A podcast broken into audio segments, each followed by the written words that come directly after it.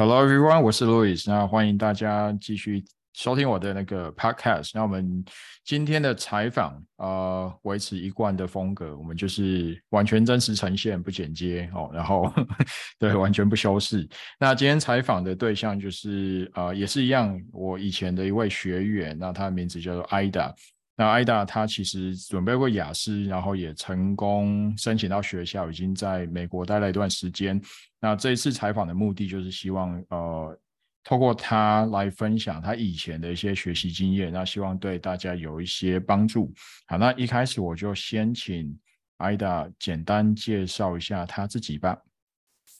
好，呃，大家好，我是艾达。然后，呃，我其实一开始，呃，我一直都是在台湾长大，然后。呃，是高中毕业之后才呃去美国读书这样子。然后我学英文的时间，我大概是从幼稚园就开始有接触英文。然后我这几天我回去就是大概翻了一下，就过过去的呃学习英文的经历。那主要就是在幼稚园的时候就有上呃全外师的美语这样子。然后大概是。二年级、三年级的时候，然后就有加入呃中师这样子，对。然后国中的话也是，国中的话就是变成全中师。那高中因为呃，我觉得就是在英文的学习过程当中，就是有一点呃，到了高中之后就没有那么顺遂，所以后来的在高中的补习就有点是那种补身体健康的感觉，就有补这样子。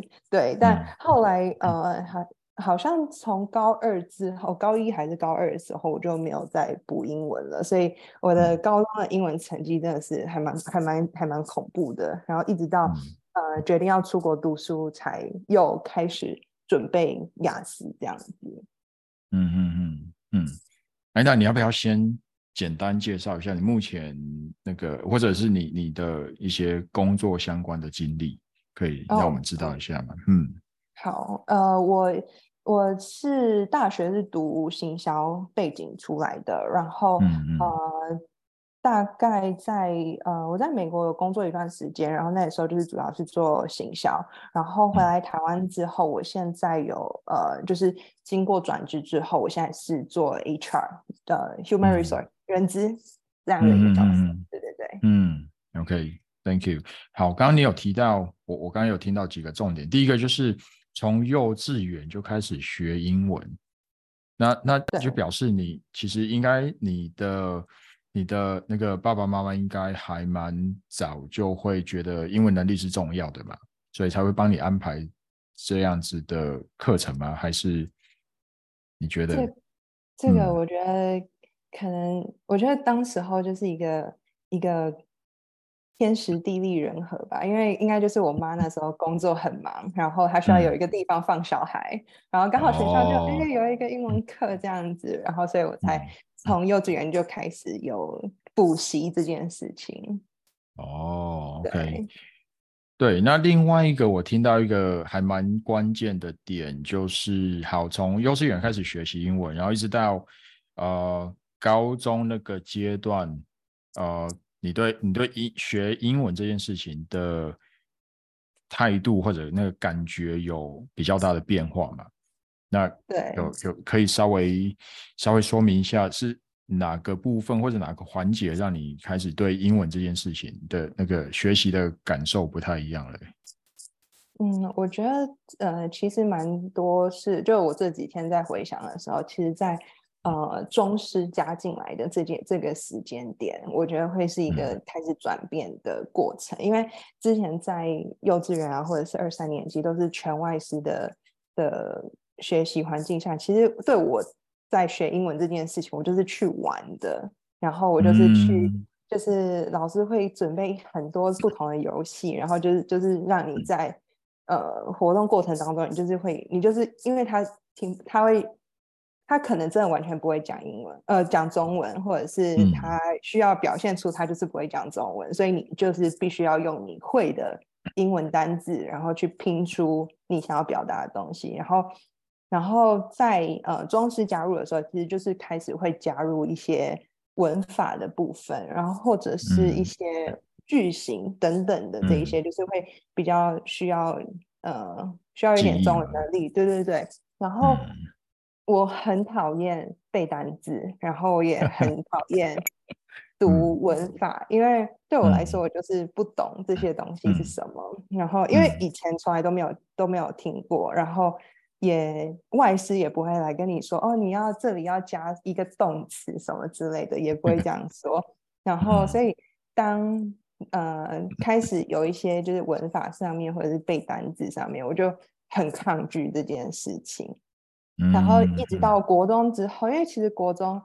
来说的话，它的内容其实我幼稚园学的，或者是到二三年级学的那些东西都还够用，所以就是很多时候我在做题目的时候，我就是一个感觉而已，我就是觉得这里要用这个单字，所以我就选了这个单字。那当然那时候的单字其实也不会到太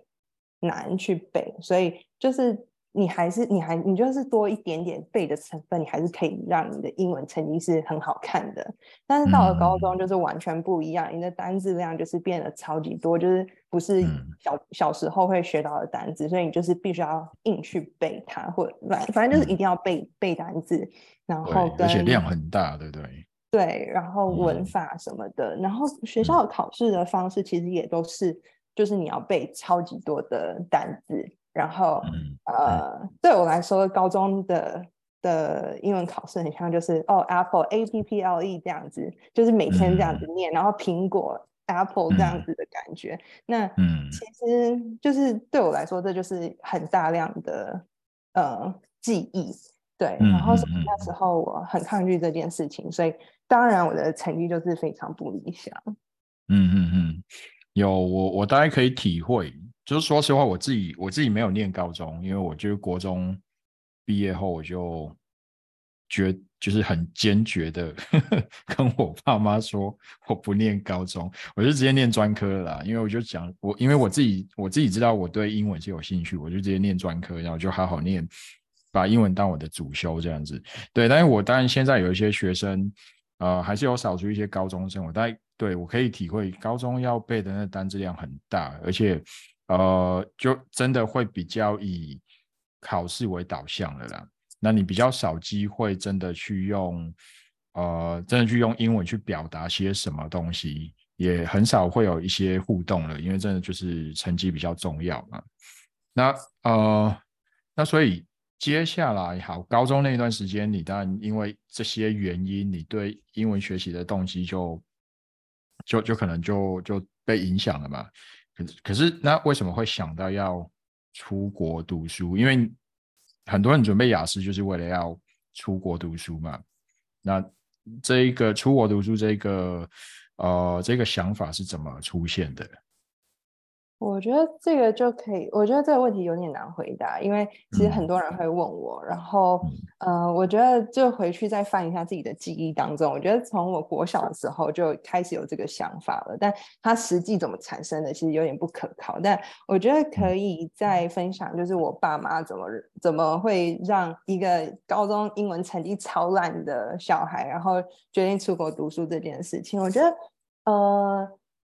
在一开始的时候，就是在我很小的时候，当呃，其实我也不知道为什么，身边的人就会问我说：“哎，你以后出是不是要出国读书啊？”等等的。然后，呃，我觉得有可能也是因为这样子，然后让我开始对这件事情有一些有一些想法。对，但那时候就会觉得说：“哎，可是我的英文成绩其实不好，就高，尤其是高中的时候。”但是后来又想想，其实比如说以前小时候可能。跟家里的人会一起出国玩的时候，那其实也会有时候爸妈就会推你出去说：“哎，你去问一下什么东西。”那其实这样的对话我还是可以，还是可以完成的，甚至可以嗯得到一些答案的。嗯嗯。然后，所以再回来说，我爸妈为什么为什么后来决定做这件事？因为他们一开始也会觉得说，就是因为我是家里唯一一个小孩，虽然我是比较独立的个性，但是。呃，我觉得对于爸妈来说，你还是需要很多的 support，所以变成说，嗯，你自己真的可以照顾好你自己这件事情，我觉得对他们一开始来说是一个很不能确定的事情。然后是，呃，一直到我高中高三的时候，也在已经在准备要考台湾大学的时候。然后那时候刚好有就是爸妈的朋友，就就是呃也是带那种游学团的老师，然后就跟我爸妈他们认识，然后就跟他们提到说，如果小孩子自己是有意愿想要去做这件事情的话，其实可以就是放手让他们去试试看这样子。然后所以那时候我爸妈才有回来跟我讨论这件事情。那其实他跟我讲的当下，因为。过去从国小一直到高中这段期间，我被灌输的概念都是：哦，你去了大学之后，你去外县市先呃熟悉一下，先在台湾熟悉一下自己生活等等的，然后你在你研究所要出去，我们再我们再来讨论这样子。所以那时候基本上就是在很没有准备的情况下，然后我爸问我这这件事情，那这一直以来都是我所期待的事情，所以。即使那时候知道说，哎，我的英文好像没有那么好，但我就直接跟他说，嗯，好，我决定要去了。所以那时候才开始准备呃留学相关的事情，这样子。嗯嗯嗯嗯，对。所以刚刚有讲到一个，就是呃，就算高中在学校的成绩没有很理想，但是如果跟爸妈出国，呃，其实你的沟通能力是可以的。呃，你的你就是你还你还是可以透过你的英文沟通能力去，呃，比如解决一些问题，或者是至至少可以去获得自己需要的答案嘛。那后来后来你爸妈开始跟你讨论这件事情，你就觉得哎，是是可以，应该是可以进行，或者自己可能有能力可以做到的。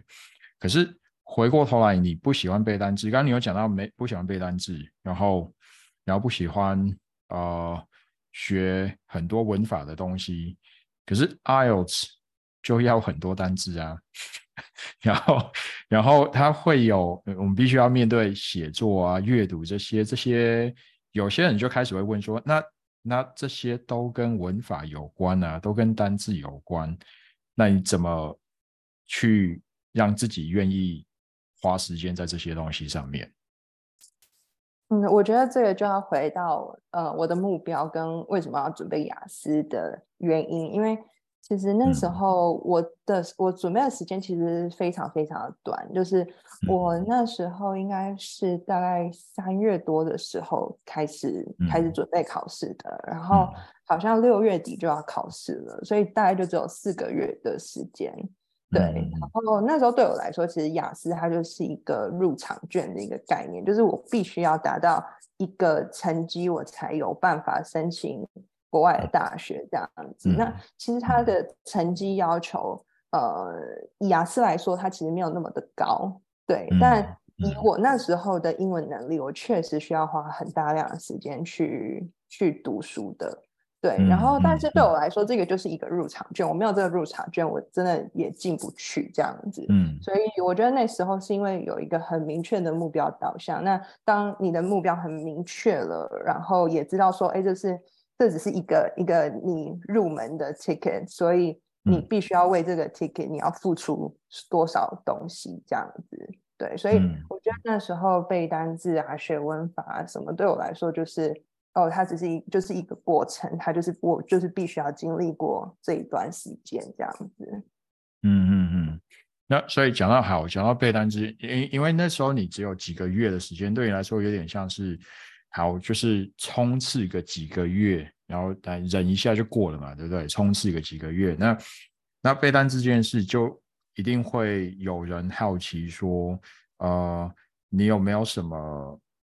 比较？有效率的背单字的方法，有效率背单字的方法。嗯，我觉得我是一个比较 visual 的人，所以嗯呃，我会呃，我觉得那时其实那时候我觉得我还是蛮硬背的成分还是偏高啦，就是硬把这个单字记下来成分还是比较高。但是我那时候嗯，可能会把它跟着句子一起背。就是就是除对对对，就是除了单字本身之外，我是背句子的。然后我现在其实也会用类似的方式去背一些呃，可能工作上面需要用到的句子。但我现在会用的方法是，我会想一个 scenario，然后把那个东西用画面的方式去去记起来，所以我其实背的就不是只有一个单字，我是背的是一整段话的那种那种概念。对，然后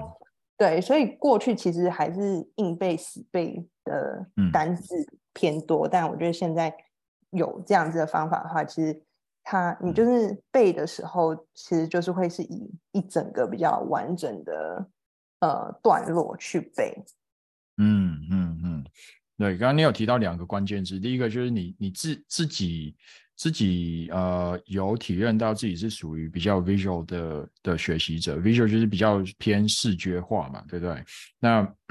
然后你你在背单字的过程中，对我觉得这个也是我自己的习惯，那我也很会跟很多学员分享，就是不要只背那个单字，你其实会试着去把整个句子记起来，而且。还有另外一个关键字，就是你会去想象那个 scenario，就是那个情境，也就是那个句子套用在一个合适的情境里面，对我们来说才有意义。然后你你也会觉得说，哎，这样子有搭配情境的句子是比较好记得的嘛？嗯，没错。OK OK，对我觉得这个还蛮重要，因为呃，对于很多人来说，可能就会想。那呃，想要背单这件事情，就真的会只是背一个一个字，有没有？因为我们讲单字，那字面上的意思就单独一个字嘛，对。但是我自己的经验，还有我跟学员的分享，还有刚刚那个艾达你的分享，就是其实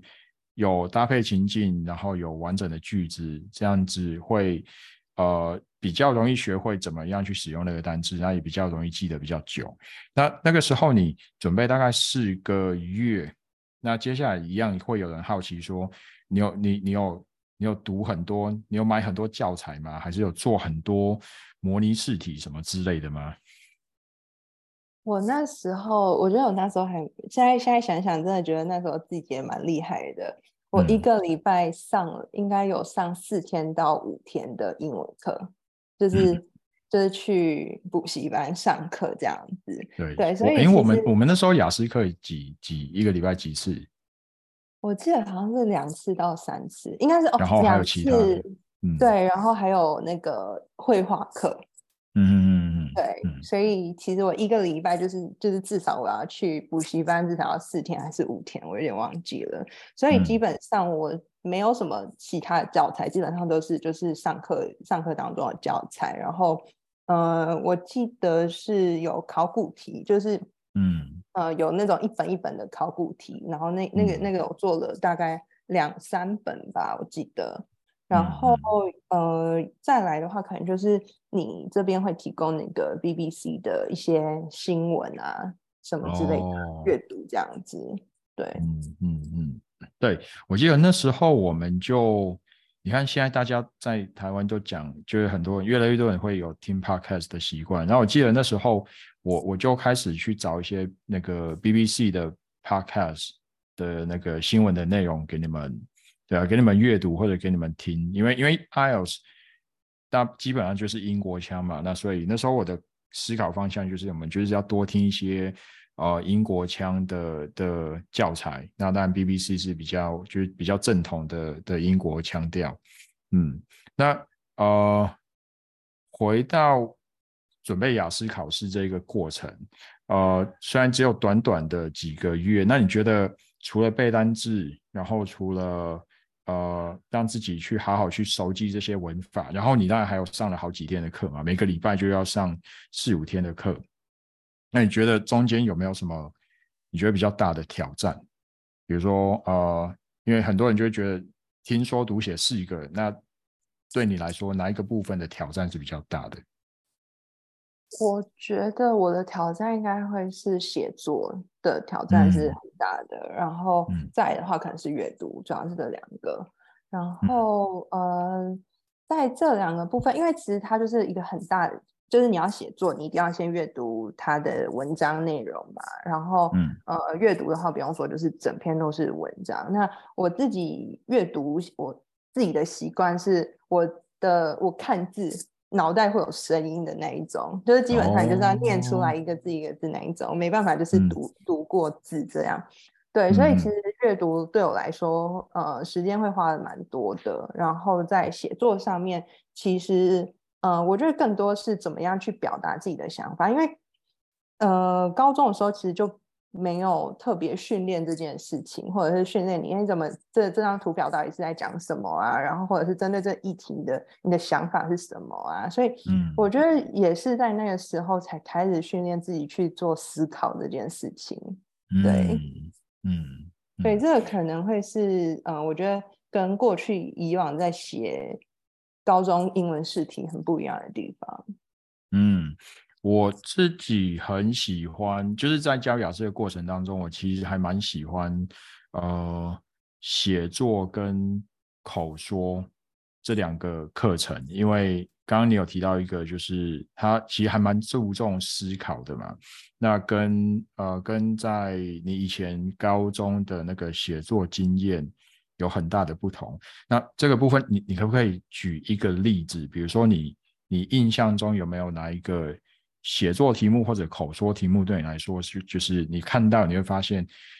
这个这个呃，我怎么可能知道啊？但是后来你可能就会发现说，哎，其实它是一个还蛮有趣的一个议题，或者是可以刺激你思考的一个议题。我就讲我我到现在都还记得我雅思的那个写作题目是 Space Tour，对，然后 Space Tour 哦，那个太空太空旅行，对，然后。就真的，我觉得，我觉得这个也可以很很 encourage 大家。就是我那个时候当下，我根本不知道 space 是什么意思，完全不知道，就是空的。我觉得哦，什么 tour 这样子，对，但是我还是考过了，所以我觉得这这应该是一个很 encourage 的一个故事。对，然后对，所以呃，像我完全不知道 space 是什么意思，但至少我知道 tour，所以它一定是什么什么旅游嘛，对不对？所以那那时候我就。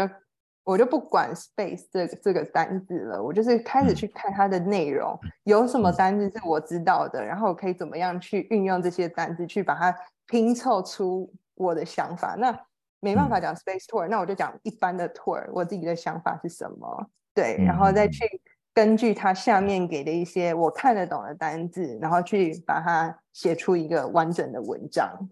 嗯嗯嗯。好，那现在你知道 space tour 是什么？就是太空旅游嘛，对不对？那我们就想象一下，假设此刻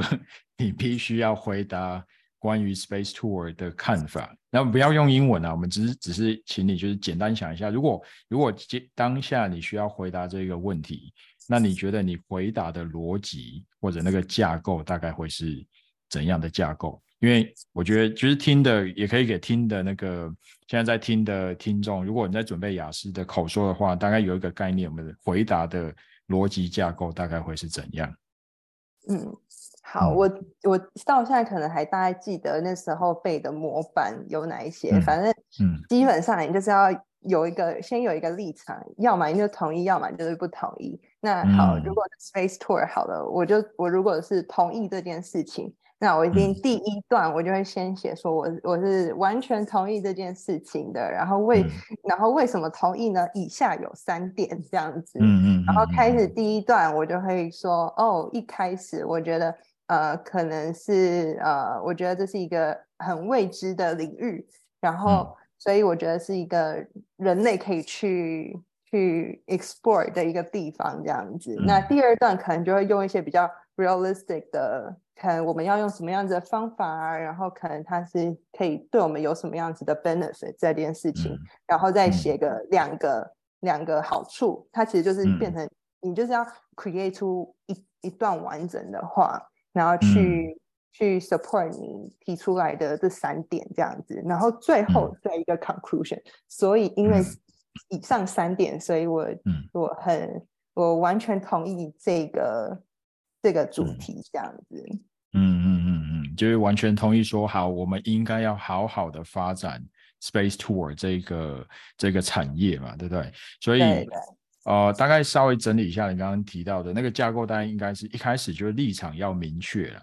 因为因为 IELTS 的那个写作或或口说常会问我们的呃立场是同意还不同意，那立场要明确，那。立场一旦明确了之后，给出来的理由都必须要去支持我们的立场嘛？那如果是同意，就是全部都要给正面的理由。那当然不同意就要全部给反对的理由，最后结论再重新加强一次。好，我就是同意，所以这件事应该要做这样子。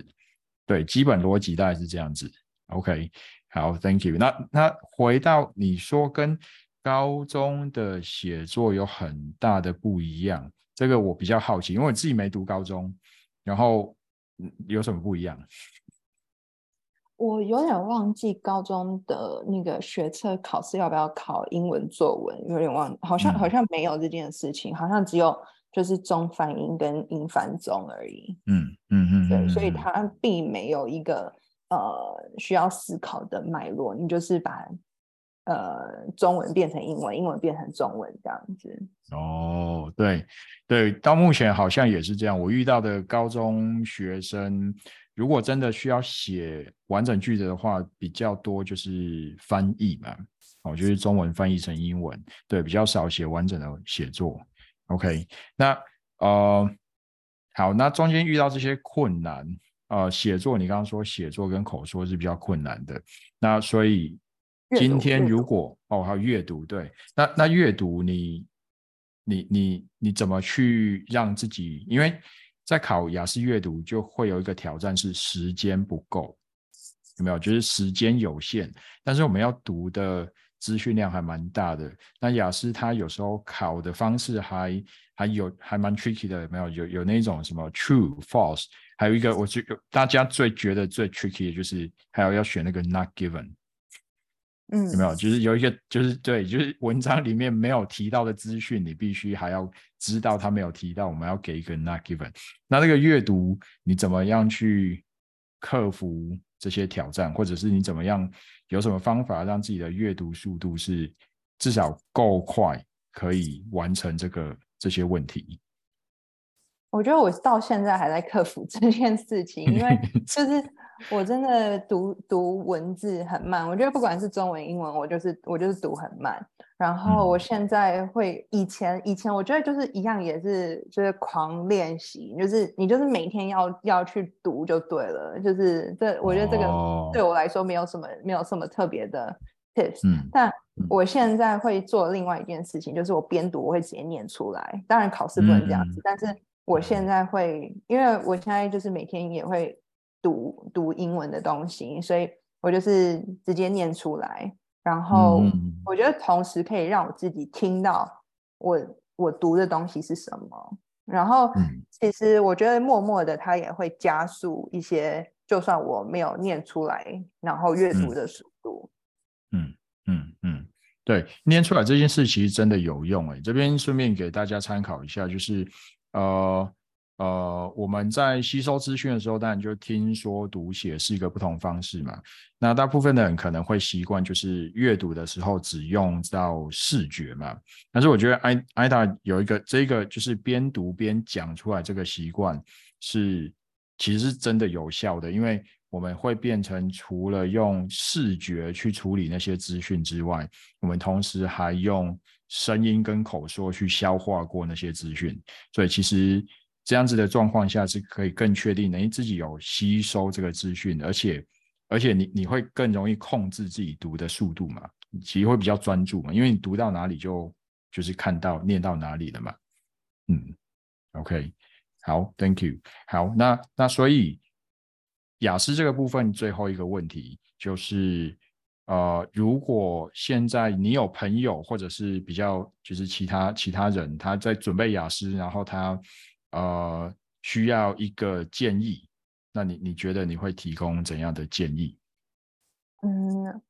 我觉得，我觉得我现在回想起来，这些很那个很技术面的，比如说听说读写这些东西，我觉得是很有，就是很有一些技巧，他可以，他可以去，它可以去建立起来的，或者是可以帮你补足的。但我觉得有一个是很困难的，是自己对于自己的信心。就是我觉得，就算我那时候一个礼拜已经去补习班去了四五天，我还是会想说，我接下来还有两天的时间，我一定要把英文所有全部补到最满，这样子就就会一直觉得说很不够，很不够的这种感觉。然后，但其实现在又再回去看那个时候的自己，其实我能做的就已经是，就是一个礼拜就只有七天，我要怎么塞，我就是只能塞一个礼拜七天的东西，然后呃，我只有四个月的时间，我不可能是把呃，就是所有的英文知识就在这四个月全部吸收起来，所以我觉得。很多时候，呃，又加上我那时候有有刚刚有提到说，就是其实我高中的英文成绩很不理想，所以大家听到我要去出国读书，然后再准备英文考试这件事情，其实，呃，就是大家会很就是觉得，哎，你你你也可以这种感觉，但，呃，我觉得现在那时候小时候比较没有没有智慧去处理这件事情啊，但我觉得现在来看的话，我就觉得，嗯，对啊，你你就你要你就是要相信自己，我是可以的。然后我已经做到我能做的最好了。那剩下雅思到底要出什么题目，也不是也不是我们可以去掌握的。那再回到我刚刚提到写作，我写作的这个故事，就是就算我真的不知道哪个字，我还是有办法可以考过这个考试。所以它其实我觉得它有很多的，就是呃，不是只有唯一解。当然，可能在考试当中会有一些唯一解，但是我觉得。就是在读书这件事情上面，就是你一定要相信自己是可以做到这件事的，对。所以我觉得，嗯，对，就是那时候虽然有很多可能很 discourage 的话，但就是那种，就是那种什么，What doesn't kill you just makes you stronger 的那种感觉。哦，OK，对对对，嗯嗯。对，而且那时候年纪比较轻啊，我觉得就是那那个那年纪比较轻，但会对于旁边的人呃不经意的质疑有没有？有时候大家旁边的人质疑他也不是真的认真的去思考过，然后对你提出这个质疑，他只是就是你知道顺口讲了一下。对。但是在我们心里面就会觉得哇，那个会有一些对他其实是是一个还蛮大的冲击，但你还是对就是。觉得说要对自己保持信心，反正你就是尽力就对了嘛。嗯嗯，因为其实自己一定会知道自己有没有尽力这件事情。那我呃，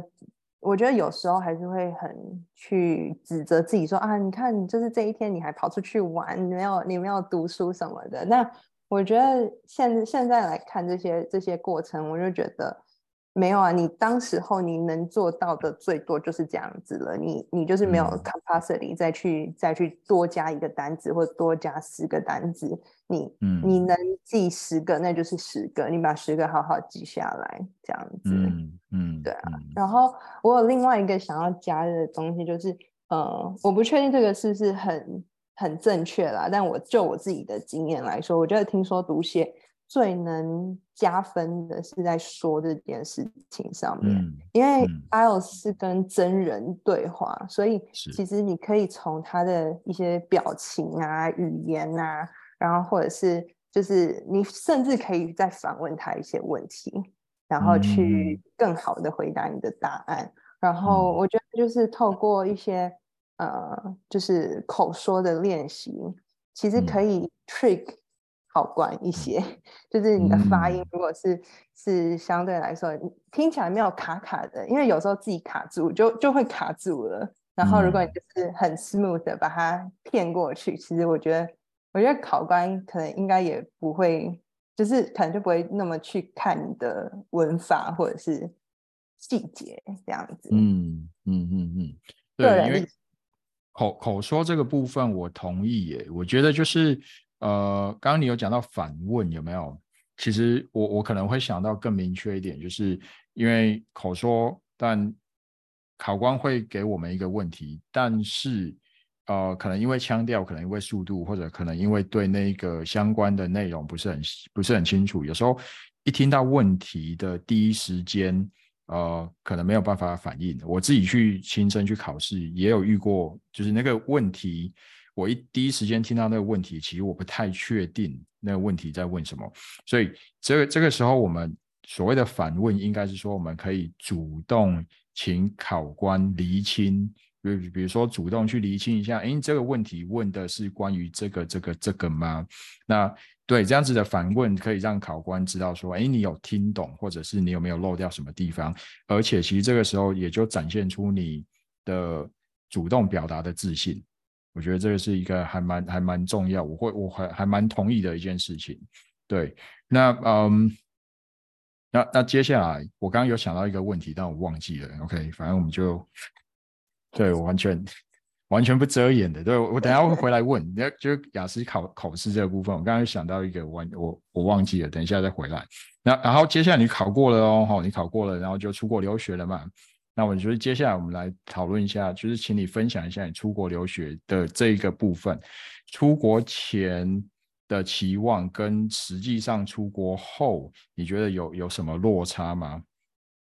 嗯嗯，我觉得呃，整体来讲。以就是以整体来讲，我觉得落差没有到太大。然后，但我觉得，呃，我出国，我我可以分享一下，就是我出国这几年的一些经历，然后跟实际实际的过程。因为，呃，我一开始是在西雅图读社区大学，然后社区大学其实就是一个呃两年制的学程，所以他拿到的学位是副学士学位。然后，当你要拿学士学位的话，你就是要转到大学，然后去把后面。的学分补齐才能拿到那个学士学位这样子，对。然后呃，我那时候一开始到西雅图的时候，就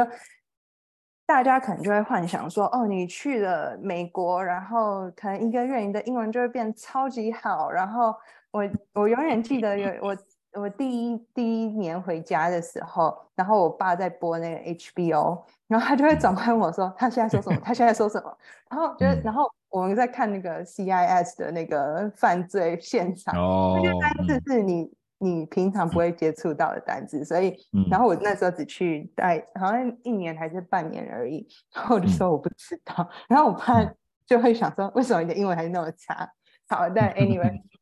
啊。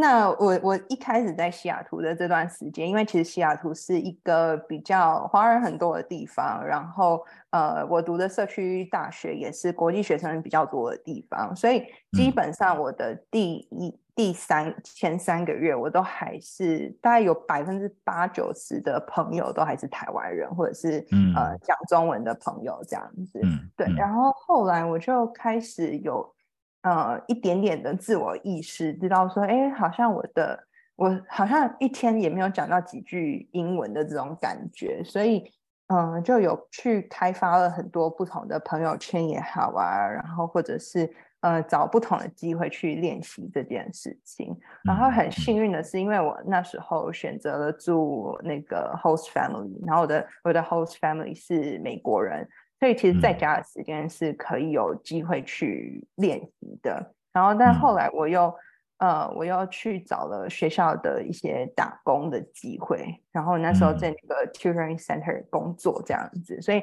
其实那时候虽然只是很简单的一些 greeting 啊或什么的，但其实我觉得那个反而是开始让我有更多练习，除了课本上面的。呃，句子，然后或者是除了可能餐厅的那些用法，实际上真的有跟呃外国人去做交流这件事情。然后，嗯，就是从社区大学毕业之后，我那时候原本要转学，直接去大学，但是后来就发现，哎，其实中间我是可以申请一个工作签证的，所以我其实没有马上的转。转去读大学，我是先工作了一年这样子，对，所以其实，在那工，因为那时候，嗯，要转学的时候，其实我有申请学校了，只是我就很不确定我到底要读什么，然后也很不确定说，哎，那我接下来，呃，就是进去这个学校之后，我真的可以顺利转到我想要转的 major 吗？然后又加上，其实我根本不知道我要读什么，所以后来就决定先去工作这样子。然后在工作的过程当中，我那时候在那个长荣航空的，就是那个西雅图的机场当地勤这样子。嗯，那在那个过程当中，你就是很需要很大量的 communication，不管是跟呃海关啊，或者是跟客户啊，或者是跟呃就是机组人员什么的。嗯，那那时候就有发现，哎，其实我的英文真的没有我想象中进步了那么多。虽然已经读 even 已经读了一个学位出来了，我好像。觉得我自己还是没有那么的，呃，在英文程英文程度上面，我觉得跟我期待的还是有落差。所以在第二次申请学校的时候，我就把我自己丢到了一个州叫 Minnesota，然后 Minnesota 还不是在它最大的城市，我在一个很小很小的城市里面。那那时候会选择那间学校，就是两个原因，一个就是我知道我自己是没有办法控制自己去跟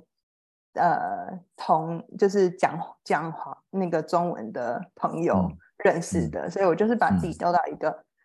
嗯，整间学校大概加起来不到五个会讲中文的人吧，嗯的一个地方。然后再来就是因为刚好那时候学校有呃有提供奖学金给国际学生，所以后来就这样子去了那一间学校。然后我其实去了那间学校之后，我一一下飞机我就觉得 Minnesota 跟我想象的差太多了。那也是一个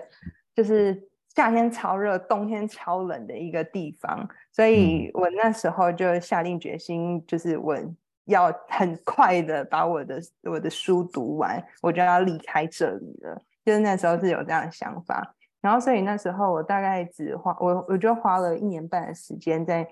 就是把后面的学分都补齐这样子。对，但因为只就即使只有一年半的时间，然后。呃，我觉得我的英文程度是真的就是飞速的，就是升高，然后，嗯，对对，就是那个那个讲讲英文的速度啊，然后跟内容啊什么，其实就是在那一年半的时间，真的是有很扎实的被训练到这样子。嗯嗯，刚刚听完这一段，我觉得我我我听到两个关键点，第一个就是你有。自己察觉到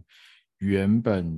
的那个学校环境，让你还是比较多，就是应该是说你周遭的朋友啊，或者是同学，还是让你大部分时间还是讲中文嘛？你有察觉到这件事情？因为其实并并不是每个人会会很快的察觉到这件事情，我觉得这是一个关键点。对，那所以。因为那件事情，所以你你就试着去 apply 那个你刚刚提到学校的实习工作嘛，就是攻读生之类的，就是可以让自己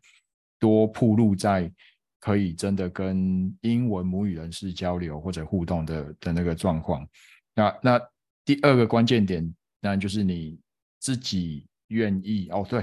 然后你工作了。我我发现这也是一个关关键点，就是你你没有直接就直接去念大学，你就先工作了一年，那可能关工作那一年当中，你就会更更实际的体会说，哎，自己的那个英文能力流利度啊，或者那个反应的速度，可能跟自己期待的还是有落差嘛。那所以接下来我觉得另外一个关键点就是你自己呃决定去。比较少说中文的人的地方了，对，那你觉得那个关键点在让你在很短的时间之内，英英文速度就是英文的那个口说的流利度就提升很多嘛？那可是去的时候会有会有不适应的地方吗？就是你应应该说你本来你当然已经主动选择选择了一个比较少人讲中文的地方了，但是去到那边。有没有什么不适应的地方，或者是呃，如果有的话，你怎么去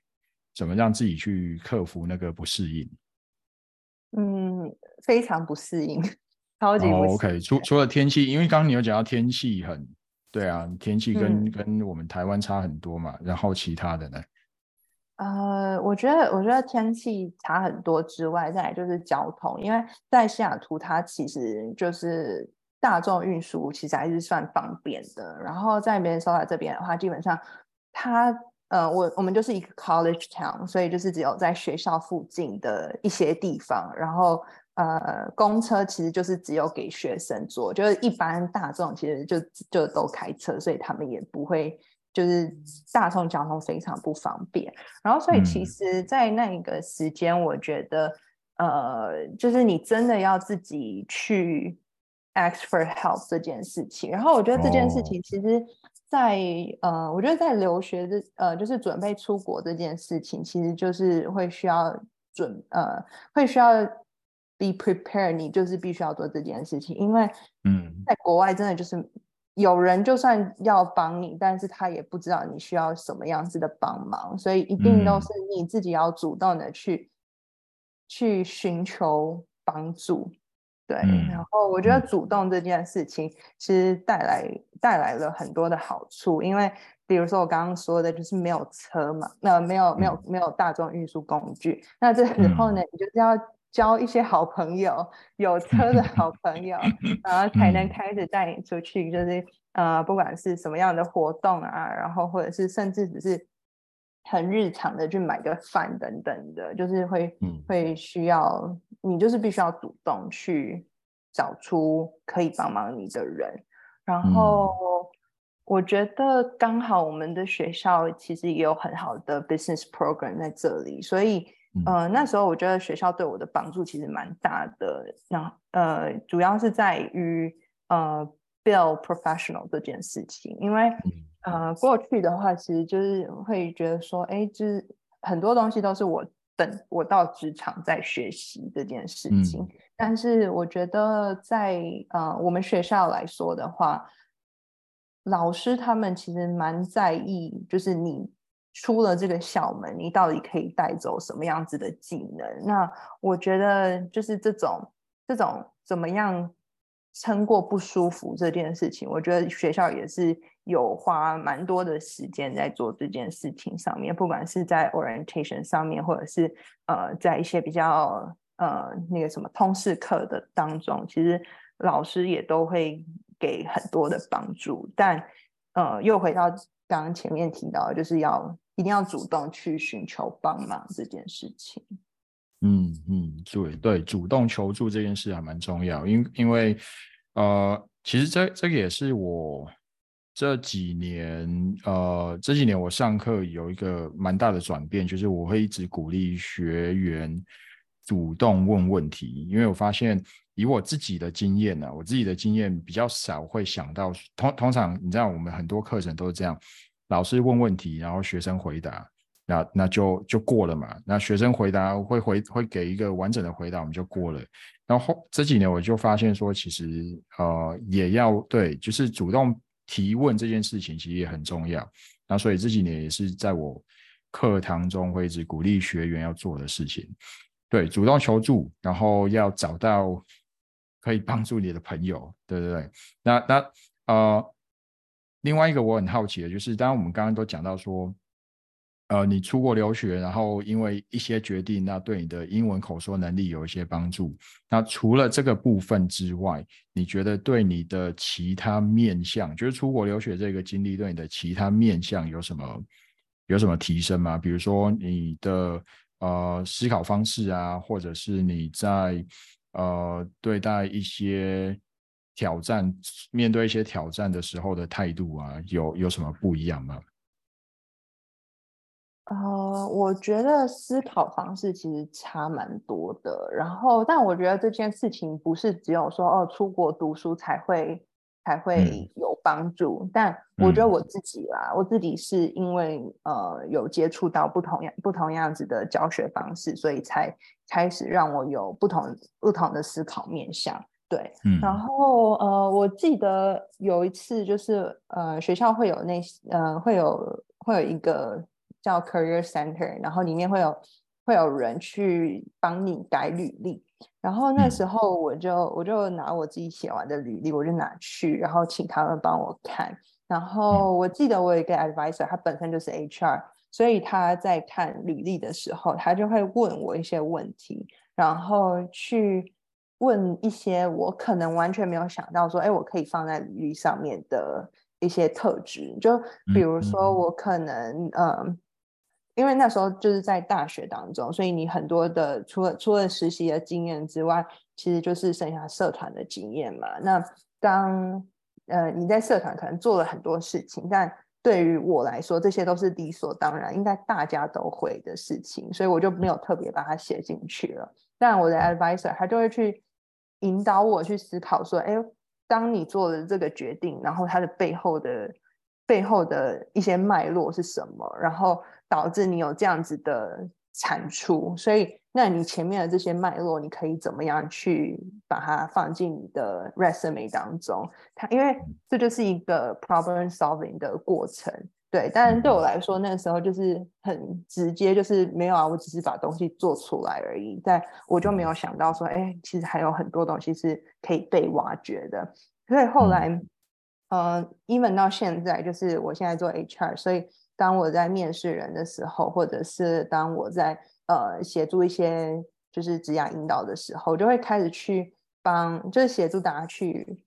挖那一些你背后的原因这件事情。对，然后我觉得这是一个呃，出国之后我觉得很大的 take away。然后另外一个我觉得是呃，会去尊重不同想法的人，因为美国真的太大了，然后他们有不同的不同的种族，然后有不同。呃，历史背景的人这样子，对。然后其实一开始去的时候，就还蛮是，就很以自我为中心的那种思维还是在，然后就会觉得说，哦，either 我是台湾的文化思想，或者是我是美国的文化思想，就会把它切很开来。但就是呃，越到后面，我就越觉得自己没有，我就是一个融合体，我就不是不是只有，我就是我就是我自己的一个。一个长成长过程，它就是两边都有被融合到，对啊，然后所以那个时候才会开始去尊重其他人的一些不一样，然后也去了解说哦，为什么对方跟我的想法是有有不一样的？maybe 是因为我们来自不同的背景，maybe 呃他是两三个不同文化融合起来的人这样子，对啊，所以我觉得这两块是是蛮不一样的。嗯嗯，所以大概整理一下，主要就是分成两个部分。第一个就是你刚刚提到那个 Career Center 的 Advisor，就是他们那个所谓的职涯顾问嘛，他帮你帮助你去发掘你自己的特质，对，就是可能对职场在职场上是比较有价值的特质，你你认为是理所当然，但是其实是很很有价值的特质，它帮助你去发现出来。那另外一方面就是，你也懂得去欣赏不同文化背景的人，其实也就是我们心胸其实会更 open minded，会更愿意去接受不一样价值观或不同文化背景的人嘛。OK，Thank you。好，那最后一个部分，哎，你说，我想我想要再补充，就是刚刚这两点，因为我觉得呃，可能。呃，我自己的经验是因为我出国之后，我发现这件事情。但是，呃，其实我也有发现，有一些一一本是在台湾长大，就是从来没有出国读书的人，他们也是有这样子的特质。然后再搬到国外来看，就算人已经到国外了，如果没有一些很愿意去吸收不同想法的话，我觉得，呃，不管在哪里，其实都还是就是。呃，我觉得还是要看每个人的一些状态，然后愿不愿意接受这些事情，然后可以有不一样的产出这样子。嗯嗯嗯，对，这我同意。其实就是每个人还是有自己的本性的。那当然，呃，像对于你来说的话，你可能原本的个性就是比较。open-minded，那到了不同的环境就被触发了嘛？那那个部分被触发出来，你就会发现说，哎，其实，呃，因为因为一些经历，然后触发了这个自己的一些正面特质，那那这些特质当然就帮助你在后面在做决定就会有很大的不一样，跟以前就会不一样。但对，那但另外一些人他可能就呃比较保守。那他可能就算到不同的环境，他还是有可能是维持自己原本保守的态度。对，其实还是看个人的本性。OK，Thank you。好，然后因为因为我知道你等一下有事情，所以我们就来开始进入下一个下一个下一个阶段，最后一个阶段，然后就是我们要准备那个快问快答，然后然后。然后你你挑了，我还给你自己挑问题，对不对？好，我就直接我是直接讲了。第一个问题就是，来那个你更喜欢英式英语还是美式英语？原因是什么？英式英语，因为听起来就是一个喝茶然后看报纸的画面，不是喝啤酒看 football 的样子。哦，OK，就英式英语听起来感觉比较优雅一点、悠闲一点就对了。OK，对，好哦，好。然后再来第二个问题就是，呃，如果你有朋友要出国留学，你要给一个建议的话，你的建议是什么？嗯，就一样，也是刚刚提到的主动，就是要自己主动的去 ask for help。嗯嗯嗯，对，要主动求助。OK，好。然后呃。英文单字当中，你觉得发音很困难的一个字，可以分享吗？我觉得有两个，一个是昨天跟我室友发现的，就是“快”的最高级 （fastest）。昨天我们两个在那边发，我我我室友是美国人，他也他也卡住 fastest，然后对 fastest，然后另外一个是世界 world，就是那个 earl 的音，就是我一一开始也觉得很困难。哦，OK，OK，发音这件事情，我我现在没有想到困难的，但我我自己，我我一直有一个盲点，你知道，就是呃，有一个字，我有两个字，我一直会分不清楚，一个是 channel，一个是 Chanel，就是 电视频道那个 channel，不是，呃，拼音不一样，但是我一直都会。记不起来到底哪一个只有一个 n，然后哪一个只有两，也哪一个有两个 n，就是 Channel 跟 Chanel。对我自己一直会会不太确定。好，然后再来下一个问题哦，就是，嗯，在美国求学的那段期间，你最想念的一件事情是什么？我我现在很直觉想到是一个食物，呃，是一间店叫 Chipotle，然后我觉得应该大概八十 percent 的留美国留学生。应该都会想念这个吧？它是一个美式的墨西哥食物餐厅。哦，OK，Chipotle，Right，好。那那个在美国求学的期间，你做了哪些事情来练习英语？嗯，我觉得除了就刚刚提到的，把自己放在一个很很。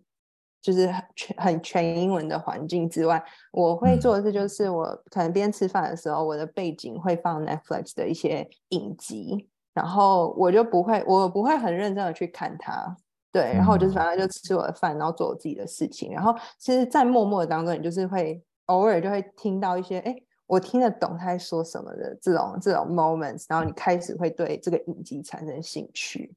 嗯嗯，这件事我也会做，但是我不会听影集，我是听我喜欢听 Netflix 的那种访谈性的节目，然后可能就是手机就播嘛，那但是画面就关掉，就只是听声音而已，就听他们聊天。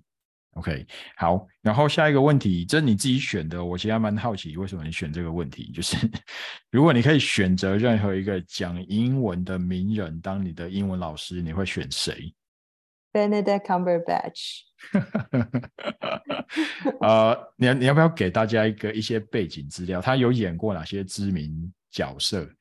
他演过那个那个那个那个侦探福福尔摩斯，对，Sherlock Holmes，对对，然后跟那个那个 Doctor Strangers，哦，Doctor Strange，Doctor Strange，对对对，奇异奇异博士，对，就是就是那个演员 Benedict 呃 Benedict 呃 Cumberbatch。对他的名字不是很好念，Thank you。对他，对，哎，对我觉得他他声音可以，我觉得可以。对对对，如果我自己是男生，我也会觉得，哎，他如果当我英文老师，我觉得还蛮应该是蛮享受的过程。对，而且他听他的讲话声音听起来很聪明，For some reason 就觉得很聪明。对我我其实有读过他一些相关资料，呃，你知道演员其实。腔调这件事情也是他们的专业，然后他其实有刻意去练习非常非常多不同的英文腔调，我觉得他是很认真的一个演员。对啊，好，最后一个问题就是，好给正在准备雅思考试的人一个建议。呃，该读书的时候读书，该玩的时候就玩吧。真的就是这样子，你已经准备了你能准备的。对对对对对，该读书的时候就专心了。对，但是还是要记得放松。我其实今天早上呃跟一个学员上课，才有跟他提到说，你知道这个学员就是我这个学员就非常非常认真，认真到他有时候会觉得啊这个字我看过了，为什么我还不会念？那我就跟他说，不要这样子跟自己讲话，你不会 就再练习一遍就好。其实就不要太不要给自己太大压力。嗯，OK，